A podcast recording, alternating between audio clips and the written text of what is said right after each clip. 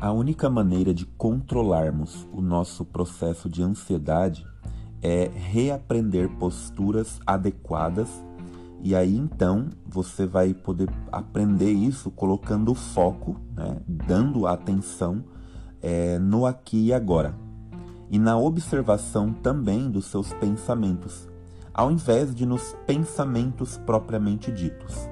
Calma que eu vou tentar aqui explicar. A grande dica para trabalhar a ansiedade é o processo de centralidade.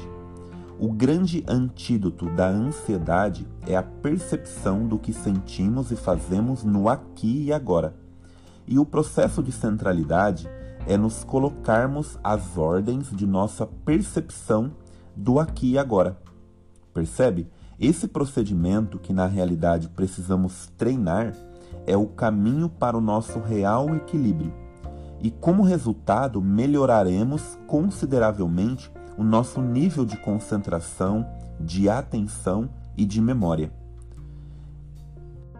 A Lourdes Possato ela compartilha conosco uma experiência que eu também me identifico como psicólogo, que também acontece comigo, é, de ouvir queixas de pessoas dizendo que a sua memória está péssima. E eu sempre digo que o problema não é a memória, mas a ansiedade que atrapalha a memória.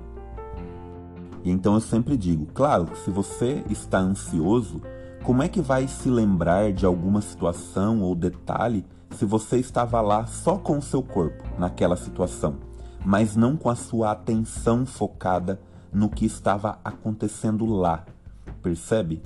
Então existem muitas vozes em nossa cabeça, vozes de cobrança, vozes controladoras, que acreditam que se não nos preocuparmos, nada acontecerá e que nos cobram controle sobre coisas que não dependem de nós, vozes de depreciação e crítica, ameaças, né? Ame é, casos que não sejamos ali altamente corretos e perfeitos, a gente sofre essas ameaças, né?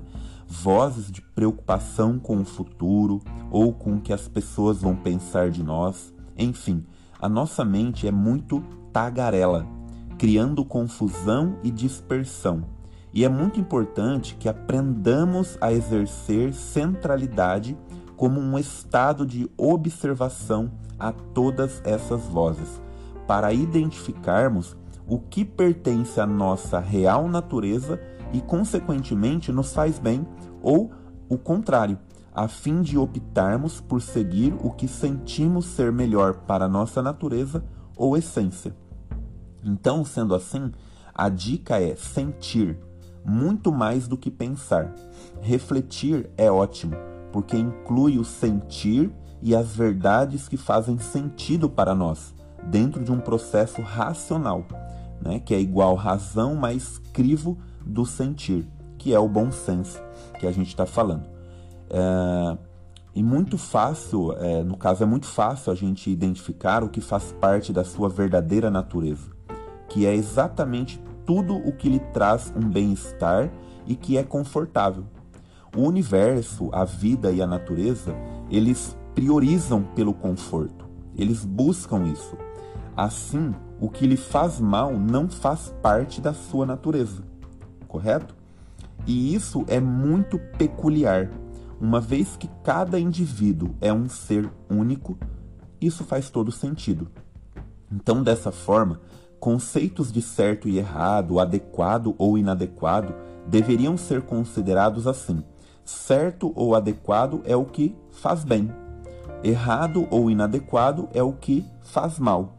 E com certeza cada um saberá o que lhe faz bem ou mal é, de uma forma particular pois isso é tão individual como a natureza única dentro de cada um.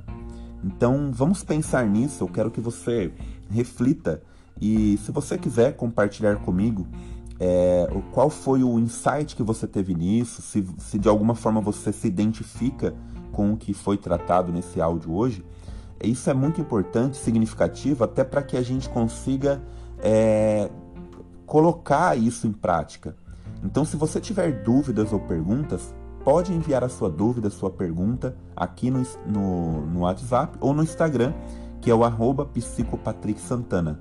Sempre lembrando PS Mudo, tá? Arroba Santana.